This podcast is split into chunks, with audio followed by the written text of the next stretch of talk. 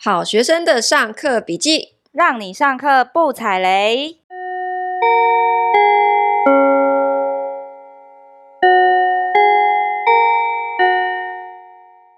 大家好，我是好学生 Ivy，我是麻瓜 Tody。我们今天要公布星巴克兑换券中奖的名单，噔噔噔噔。我们先公布前四名哦，噔噔噔噔。然后后四名的部分你们要听到最后，然后我们中间会不定期的穿插，还有谁中奖？好烦 好，先公布第一位是聂晨，还有黄晨峰、Sandra 珍。还有燕宝红这四个人，恭喜你！恭喜！那之后呢？后面会陆陆续续再继续公布哦。然后我们这个兑换券呢是用电子式的，所以我们就是直接会跟你做联系。好哦。我们今天要聊什么？你最近应该有听说政府要修法，就是。预售屋不能转约，只能解约。请问好学生怎么看？我觉得管太多，管太多。因为我觉得大家听到会觉得，哎呀，好啊。但是其实很多人搞不清楚，他这边讲的新法案是转约，不是说转红单。因为转红单其实在之前七月一号的时候已经禁掉了。嗯，那两个的差别是什么呢？转红单呢，是你就把它想成转红单，它成本比较低。它的杠杆可以开很大。那举例来想，像是你去餐厅想吃个牛牛肉面，两百元。嗯、那结果呢，这个号码牌呢都被一个黄牛抽光光。他其实用十块钱呢就可以抽这个号码牌，转身就用二十块钱呢把这个号码牌卖给你。然后你想要去吃一碗牛肉面，你你就只能加价买这样子。对对对。所以呢，我觉得政府在之前做净转红单的事情是非常棒棒的行为，因为我也觉得这样子感觉起来有点像是零成本嘛。对对，红单是七天之内，它它可以转之前呐。对，而且我记得那个时效性是、嗯、是七天，但是现在在讲的解约是说，事实上是已经签约了，只是还没有交屋。嗯，没错。而且你知道他那个我刚刚讲那个十块钱买那个抽号码牌嘛？嗯、你如果那个号号码牌没有人要跟你买怎么办？你就随时把那号码牌退回餐厅啊，你十块钱就可以拿回来了。哦，对，因为他就只是放个定金，然后写写一张红色的单子嘛，所以叫红单，然后是可以随时退回去把钱拿回来的。对啊，所以这个成本太低了，所以会有很多的投资客去做这件事，就是无本生意啊。没错，没错。对，那所以禁掉。转红单这件事情相对合理哈，可是现在在讲的转禁止转约是说，哎，你明明已经签约了，嗯，所以你可能已经付了几十万也或者是上百万的工程款哦，嗯，然后房子还在盖嘛，只是还没有交屋，对，那如果这个时候你想要把这个房子卖掉，嗯，那有些人就是他会加价，对，加价去卖，所以政府就现在就想说。好，我要禁止你们在交屋之前可以转让合约。如果你不要这个房子了，你只能退回去给建商，就是跟建商解约。嗯，对。那你觉得合理吗？我觉得，我就觉得真的是管太多。因为我之前真的有遇过，之前有一个人他在预售屋交屋之前需要转约，那他就不是一般的投资客啊。那他的原因是因为。工作的关系有变动，嗯，他没有办法继续居住在台湾，他要去国外工作。对他来讲，他已经不需要这个房子了，他就是需要在他离开台湾之前，嗯，把这个房子转让给需要的人。对，我觉得他这个政策哈，有点一竿子打翻一船人呐，嗯，就是说他的利益是希望说让更多人有机会可以直接跟建商买到房子。对，因为很多投资客炒单呃炒房子的。方式就是说，他永远都可以跟建商先讲好，他在潜销的阶段就可以先去签约签到，然后转头再加价转卖这样。嗯，对。那所以把这个禁掉，政府是认为说，哎，这样子你就不能加价卖啦，那是不是呃就可以有更多的自住客有机会直接跟建商买到房子？对，我跟你说，我觉得这个政策超级蠢的。你跟我想的是一样的。你觉得管太多，我觉得是超智障。为什么？我告诉你哦，如果你你要禁止转约这件事，结果会是什么？嗯，就是你就是让建商刚好收回去加价卖而已呀、啊。哦，所以自住客也不会买到更便宜的房子，他只会买到更贵的房子。对呀，你去想为什么？嗯、因为你今天如果没有限制建商说好，你你只能跟我解约，对不对？嗯，那我转头再卖。我是不是可以加价卖？他一定会看当时的市场行情、啊。对呀、啊，想也知道。你你有本事你就把这个也禁掉，嗯、对不对？对。你如果要走这个民主倒退，我必须说这是民主倒退，因为这是契约自由精神诶，这是我们的宪法以及民法赋予的契约自由，这是市场经济自由啊。嗯，对我我现在我已经签约了，这是属于我的资产，我想要。自由的买卖，你说不可以，嗯、我只能解约。那解约的结果，好，除非你今天限制，好，建商把房子收回来，不能加价卖，你必须按照当时我跟你的合约平转卖，那我就支持你啊。嗯、可是你现在只做一半，对，你说我不能转卖，只能退回去给建商。Ivy，你之前也也是有卖过转约的，对不对？对，对你你也有讲过说，当时你卖的价格，事实上。是比建商还要低的，对不对？建商可能都已经不知道涨到哪里去了，所以为什么他们会跟我买？是因为跟建商买更贵啊？对，所以我觉得很多人没有搞清一个事实，就是说，当然我们不鼓励炒作这件事情，可是这转卖的人当中有很多，他不见得是投资客，这是一种。那就算他是有心炒作的投资客，他如果想要顺利的把这个约。转掉，事实上，他当时的开价是比建商还要便宜的，他才有竞争力，他才卖得掉。这个是我们在讲，就是多头市场的时候，对，房市好的时候是这样，因为我们今年的房价半年就涨十万，对不对？嗯，所以建商他随时可以坐地起价的，对对对。那投资客想要成功的，在这么多人竞争对手之下，他要让别人买他这个单。它的价格其实是有一定的定价机制，就是你你卖的比建商现在的开价便宜，所以人家才会愿意跟我买嘛。对啊。好，那你现在禁掉，然后你把重新定价权还给建商，你想啊，就大家只会买到更贵的房子，好不好？真是脑子有洞哎、欸，真的脑子有洞啊，必须这么说。嗯，现在我们的房子就是贵成这样，对不对？所以我我是觉得哈，这个政策。它完全不会有起到平抑房价的作用。嗯，没错。不过现在房价这么贵啊，我们如果现在还想上车，怎么还可以上吗？未来会不会只会更贵？今年没有上到车的，我个人观点啦，哈，大家也不一定要听我的哈，我我也不见得正确。嗯、就是说，我觉得今年的这个涨幅啊，事实上已经。把未来五年都已经补涨完了啦！啊，是哦，我自己个人看法是，你现在还没有上车，你也不用急着上车了。嗯，因为我觉得明年之后开始，呃，之后房价哈，到底是涨跌，可能有一个关键是到底会不会升息。嗯，对，那我觉得先不要讲那么远，就是说，我觉得现在的房价是在一个高点上面。嗯，那当然。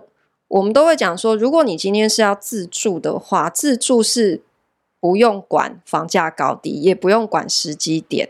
可是就会有很多人跟你讲说，未来原物料只会持续上涨，房价只会更贵。嗯，好，那既然只会更贵的话，那你你一定要急于现在买吗？就是因为我觉得今年的涨幅是已经把未来五年已经涨完了。未来到底会不会更贵？我觉得不见得，因为五年真的很难说，对不对？我觉得真的不见得、欸，哎，嗯，因为现在如果都已经在一个高点上面了，你现在要进去追的话，可以确定的是你，你你买在一个高点上啊，你不确定它将来会不会跌，对不对？对。可是你可以确定的是，现在已经是在一个高点上啦。那明年到底会不会更贵？我其实觉得不会，我个人观点觉得不会，嗯，因为事实上。我跟你讲哦，我到现在最近我还一直接到很多的建商代销哈，嗯、打电话问我要不要去看房子。啊，是啊、哦，你知道这代表什么吗？什么？就是这里面有很多个代销，事实上是我半年前要约看的，他现在才打给我。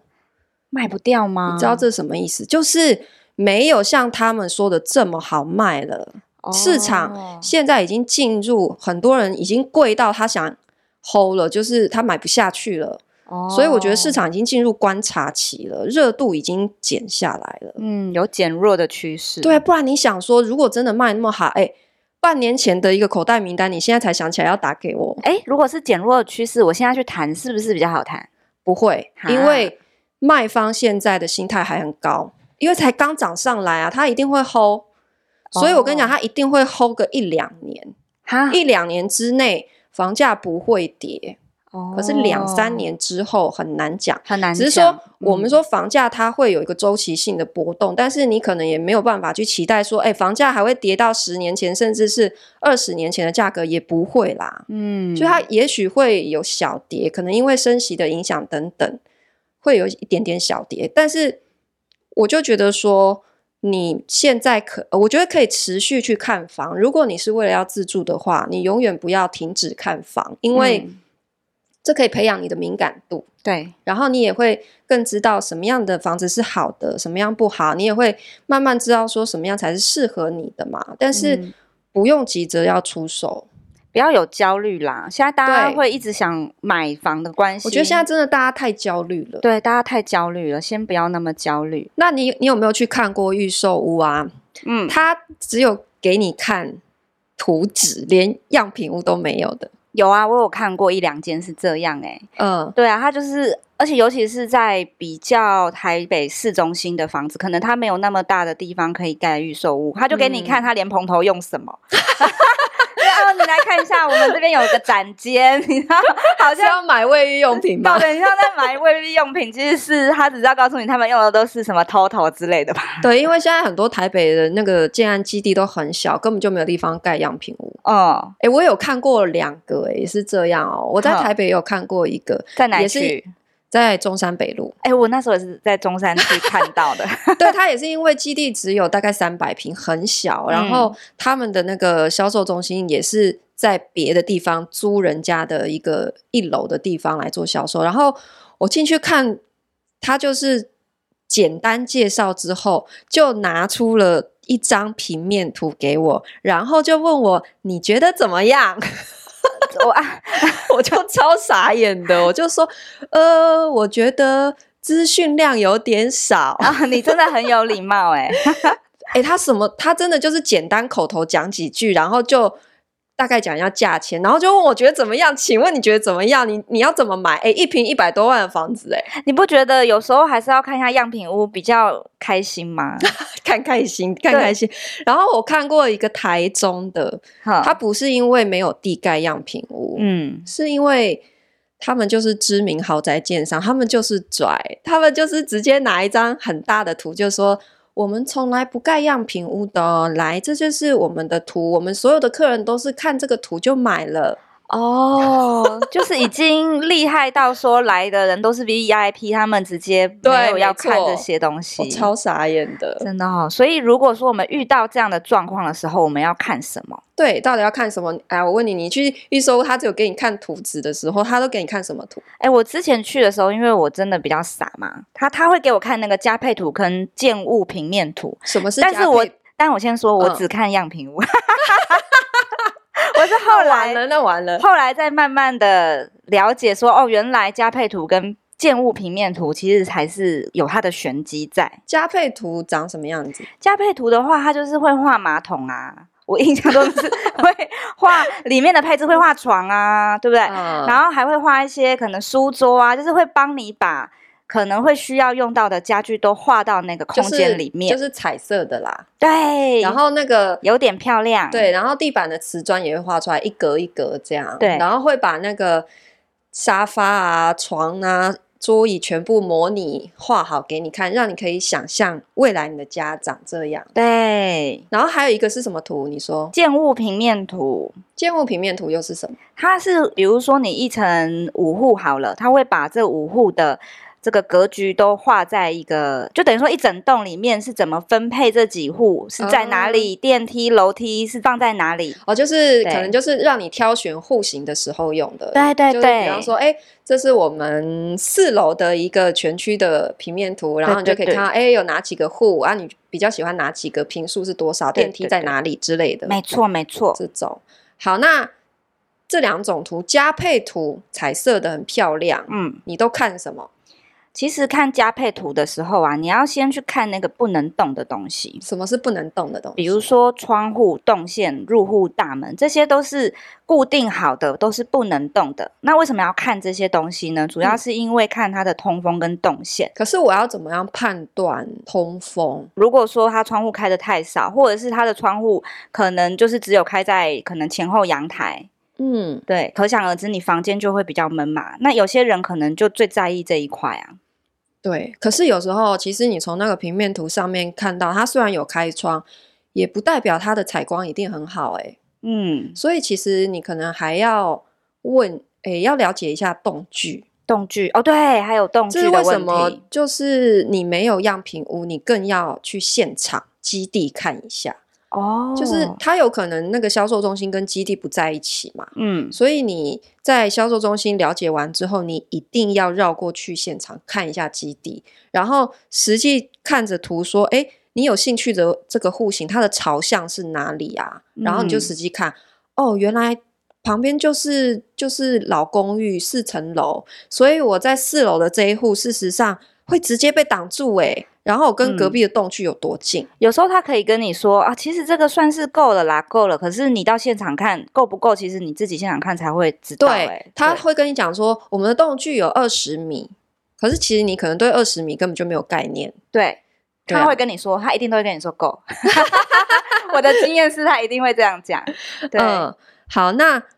我怎么知道他画这个图一定是真的？会不会偷尺寸？嗯，因为听过很多人都讲买预售屋啊，结果等到交屋才发现，天儿啊，怎么那么小，跟当初想的完全不一样。这边有一些小 paper 可以教教大家哦。你可以看两个东西，嗯、一个是房门，房门对，或者是第二个是厨具台面。那房门的大大约就是九十公分，你可以用那个当比例尺，或者用厨具台面就是六十公分。可是他会不会这两个的比例一开始就给你偷？是不是也也偷会吗？比较不会哦，因为尤其是厨具台面，因为厨具台面是建筑师画的，它有一定的规定比例是不能偷，哦、所以你拿厨具台面是最准的。哦，所以大门就是用房门的宽度作为一个比例尺，对，然后还有。它有画厨具的琉璃台台面，对，因为一般台面固定就是六十公分，对，这两个是没办法偷的，对对对，因为这这两种图可能是当初建筑师配图的时候就这样画下去的，对，所以说你已经知道了比例尺之后，你要拿这个比例尺做什么呢？我们最常忽略的是阳台大小。阳台大小，对，因为阳台大小呢，我们常常会忘记说我们要放冷气冷气机的那个室外机嘛。嗯，有时候你放完了，你才发现，哎，干我的洗衣机要放哪里，对不对？哦，所以有时候如果因为太小，你可能开了门就会没有过道啊。那过道到底要留多少呢？通常呢，我们留那个过道，你正面通过的话，你要留六十公分，侧面通过要留四十公分，不然你会很卡。正面通过六十到底什么意思啊？就是你通常有时候啊，它的阳台画的太小，那你可能洗衣机放下去之后，你根本没有办法绕到那个正面去操作你的洗衣机。哦，就是被门卡住这样。对，被门卡住了，所以这个地方通常都要看一下，因为建商他们在画的时候，他们一定会先牺牲阳台啦。而且他们会偷的东西是什么？就是他有时候其实甚至把洗衣机画比较小，欸，哎。啊，对对对对对，但是。门的尺寸通常不会偷，所以你要用门的尺寸作为比例尺、嗯、去判断那个阳台的比例。对对对，还有一个常常会忽略的，我之前去看样品屋也常看到，就是他都帮你摆的很精美，但他没有帮你摆冰箱哦。哎，对耶，因为在样品屋你不会看到冰箱、啊，不会看到冰箱。然后，如果你的买的坪数比较小的时候呢，当真的建完了，你才发现你的冰箱根本厨房 不知道要摆到哪里去，就要摆到客厅去啊。嗯，对对，还冷冷，你刚刚有提到冷气室外机，其实这个哈，我觉得要特别问你的代销，嗯，就是哎，冷气室外机挂哪？因为其实现在大部分都会预留挂室外机的地方，就是它不会占到你的阳台空间嘛。就是规划比较好的，对，规划比较好，它是会在外挂在你的阳台外面，它会做那个格栅，对，所以不会吃到你自己的阳台的位置。可我之前去看，还是有蛮多，就是直接跟你讲啊，就是放里面呐、啊，我们这边规定是不能放外面哦，还是有哦，可能空间不够，所以，一定要问一下室外机的位置。嗯嗯嗯，嗯，对对对。那我问你哦，常常听到人家说加一的神话是什么？啊 加一的话，通常加一神话，哎、欸，加一大家知道意思吗？就是什么二加一房、三加一房这种。对，就是它原本是两房，但是可能会有一个比较奇异的空间。他会说这个加一的空间，加一房可以拿来可能当合适啊。或者是当书房啦，就是他不会特别说那是一个房间，嗯，但是呢，通常代销会跟你说，等到未来你有小孩的时候，你可以规划把它规划成一间小间的小孩房啊，对，小孩房或是书房啊，所以你会以为说，哎，二加一，那我就把它当做三房来看哦，其实是母汤哦，因为通常加一。嗯他如果真的能够当一房，他干嘛不说他是三房？对啊，三房其实价格跟两房价格就是不同啊。没错，对，所以他会写加一，其实就是代表他是没有办法做一个正常的房间的。对，它就是一个谜样的空间。对，他已经采用画到了极致了。我我觉得如果能三房，真的建商是不会去卖两房的价格哎、欸。真的真的，大家要永远相信哈，建商绝对是。最擅长空间格局规划的人，嗯，因为他如果能隔出三房，绝对不会让他两房，嗯，或是二加一，有啦，除非他是呃，可能走比较高端路线的，主打什么轻豪宅、豪宅这种，有时候他反而房间数会故意减少，他要让空间变大。哦。可是就是主流市场，如果你是一般可能首购或换屋的话，嗯，他们就是能三房正三房，就不会说二加一啦。对。没错，那另外一个建物平面图，我们要看什么东西呀？啊？呃，要看周边的道路，还有你刚刚讲那个栋距也很重要哦。嗯嗯嗯，还有你看一下周边的房屋的状况，这样子，还有电梯大小数量也很重要。哦，电梯有几台？之前是不是有聊过哈？对，就是梯户比。对，你一层有几户配几台电梯？对，呃，那你有没有看过啊？有一个人在网络上啊，嗯，前一阵子哦，他公布了一张照片，嗯，就是呢，他开开心心买了一间预售屋，嗯，然后交屋之后呢，他才发现他坐在厕所的马桶上。嗯，两只脚膝盖是直接顶到墙壁上哦。哦，我觉得很惨。然后她老公腿比较长，所以她老公的话要侧身才可以大便，好可怜哦。为什么会这样？这个部分的话呢，主要是因为他可能忽略了管道间的位置哦。管道间，对，管道间通常都会出现在厕所或厨房的旁边，就是其实就是他膝盖顶到的地方。对，所以里面就是管道间。嗯，所以有时候可能你看那个建物图的时候，他好像没有特别画到那个管道间，你就要多问哦。对，他这个惨案为什么会这样？当初没发现，就是因为他当初给他看的这个平面图，嗯，没有画出管道间的正确大小跟位置。就是大家知道管道间在平面图上应该长怎样吗？就是有一个方块，然后会打一个叉叉，对，一个长方形打一个叉叉。这就是管道间的位置。哎，我记得他那一个案子好像是他好像也没打叉叉，只是画一个有点像肥皂盒的感觉。就是一个凸出来谜样的一个 比例合理吗？小方盒，然后大家就会觉得说哇，这么贴心哦，画一个这个 就是他画的卫生纸架吗？还是什么？对，就他画的扁扁的，扁扁小小的，然后真的做出来之后，原来是管道间哦，就是很大一。一一块这样子，嗯，对，所以比例这个问题也是要特别注意的。那讲到管道间，你就一定要知道什么叫做转管。你有没有常听到人家说不要买二楼，不要买二楼？对，这是一个那个都市传说。对，就是说什么说对，不要买二楼公寓，因为最容易马桶喷粪啊，爆管。为什么会 马桶喷粪哈？就是哎，你不是要回答这一题吗？哎，我想说，我们可以一问一答。你很奇怪哎，我想要跟你一问一答也不行。好，通常喷粪的原因呢，是因为呢转管位置呢都在一二楼的中间，那个位置最容易塞住，因为它有一个转弯口嘛，嗯、很容易你只要随便丢一个东西，丢个牙刷，丢个卫生棉，它全部都卡在那个位置。所以整栋楼转管的意思就是它转了一个弯嘛。对。所以呢，它只要是整栋拉的屎，全部都会在你那个地方 喷出来，这叫做转管的迷思，好惊悚哦。对，以前都会是在二楼的位置，现在其实不一定。其实现在不会了啦，现在新式的大楼他们会特别留意转管的这件事情。对，对，对，其实这是老公寓比较容易发生的，但是。你还是要注意一下，就是说转管有没有发生在你家啦？对，那怎么看？其实就是你要拿你自己想买的这一层的公寓的平面图哈，嗯，跟你的楼下这一层对的平面图来对比，然后你要看管道间位置有没有在一样的地方，有没有重叠。如果管道间位置两层不一样，那就是就是代表。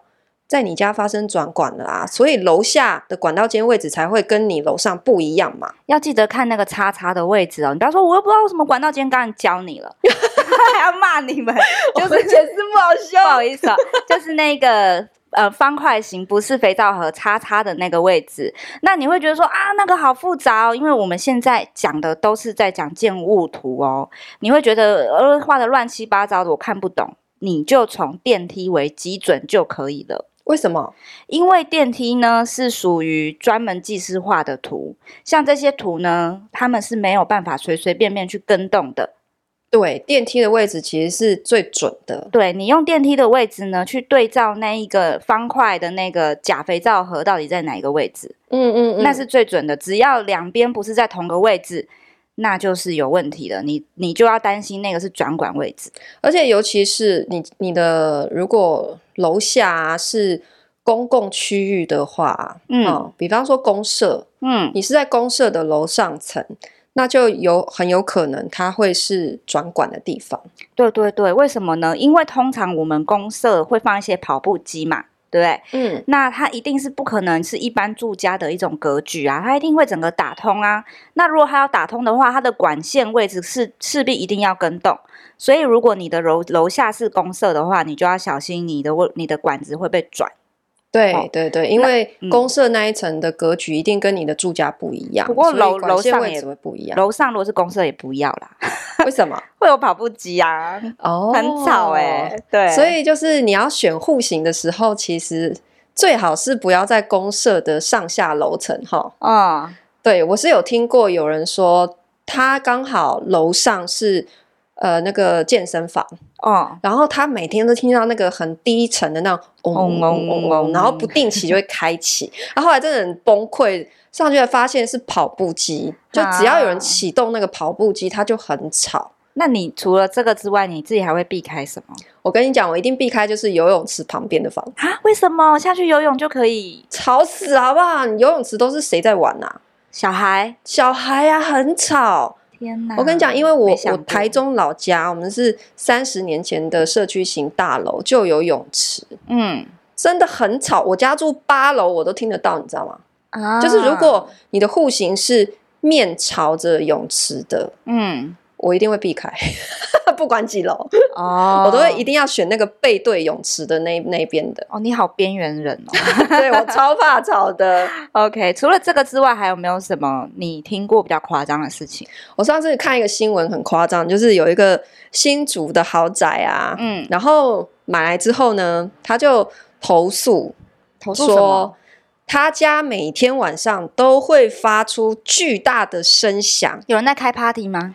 不是那一种，是更恐怖的，是轰隆轰隆轰隆，哈，很夸张哦。然后是伴随震动那种超大声，嗯，然后大概每隔几十分钟就一次，哦，所以他半夜都会吓醒，是真的很大声的那种。他有拍影片哦，然后那个放出来真的超惊人，连影片都非常清楚，很大声，嗯，就根本没有办法住人的这种。哎，你知道为什么会这样吗？为什么？就是。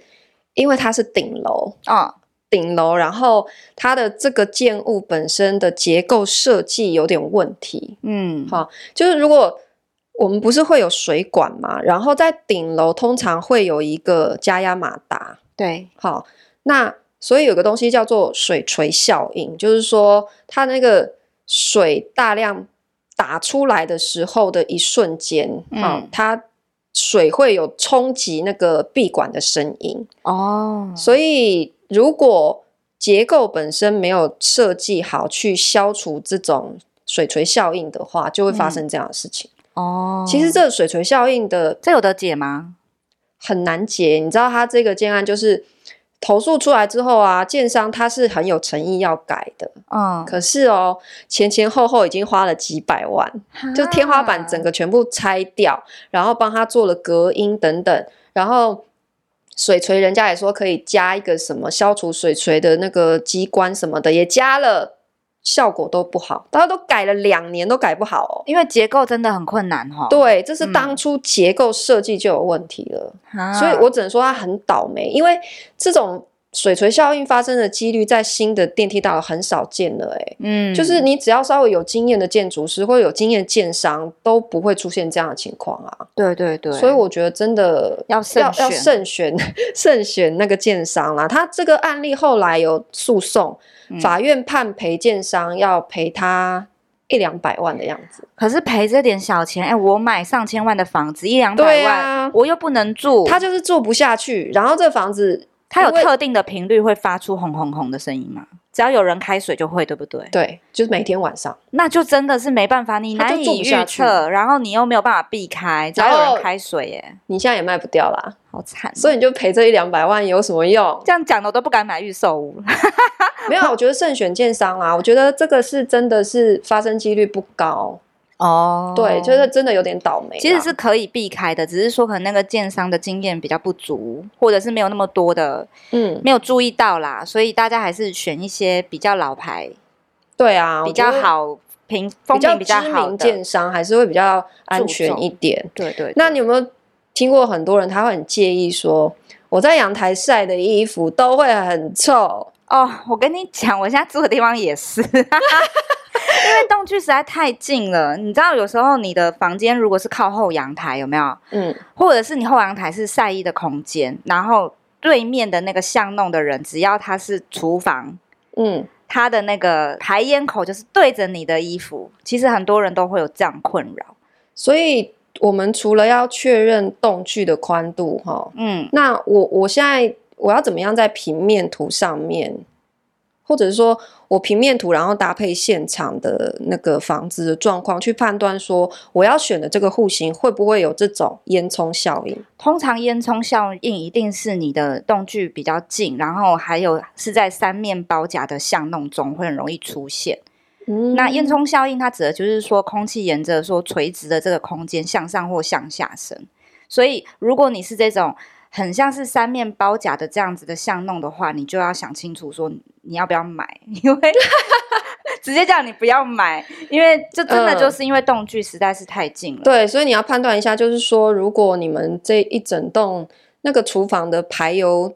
烟机的那个方向哈，都是出口朝同一边。对，然后可是这一边其实跟隔壁的栋距其实很近。对，它就等于这就叫烟囱效应，因为那个油烟散不出去，它就整个在这个栋距的空间里来来回回一直往上，然后整个蔓延，所以你的衣服不管怎么晒都一定会臭。对呀、啊，而且还有一个点就是要注意是，你要确认一楼店面是否有限定营业项目哦。嗯，如果是做吃的，你未来油烟问题也会很麻烦。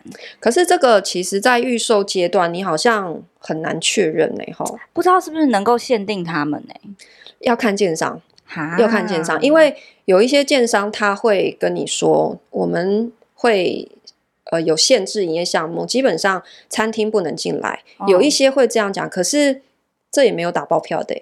对啊，所以预售物这点呢，还是有很多美眉嘎嘎要看哦。那我们好像忘记从中间插入一些星巴克的，没关系，我们就压到最后。如果你都已经听到这边了，对，我要我们要继续公布名单喽。好，还有几位？哦，我跟你讲，我们这次有加码，所以这次加码哦，对，我们还有五位要送哦。我们总共送出几位？我们总共送出九位啊，这么好哦。对，因为我们真的很谢谢你们支持，而且你们也留言的很踊跃。等于是这一次命中率是百分之百，对对，没错，因为我们也舍不得，也不忍心让我们的听众就是热热情的留了言之后没有拿到星巴克就是咖啡券这样子。好，哪五位？好，你刚刚只有宣布三位吗？我怎么印象中有四位？哦，四位。好，现在五位。好，呃，还有 U 加加瑜伽固瑜伽固哈瑜伽固，我们现在念的都是 Facebook 的账号名称吗？对对对，哦，然后还有蔡家荣、Winnie 黄、Vivic 康，还有到底可还康康吧，管他的，你有没有诚意耶？然后还有。欧妹好，欧妹 好，欢迎呃，谢谢这五位，欢迎个头啊！谢谢你，谢谢你们热情的留言，我们很开心，也谢谢你们称赞我们人也心心也美。好，我们会把那个星巴克兑换券私讯给你们哦。对，那就今天我们就分享到这边，下课喽！噔噔噔噔噔噔噔噔噔噔噔噔噔噔，噔，布布。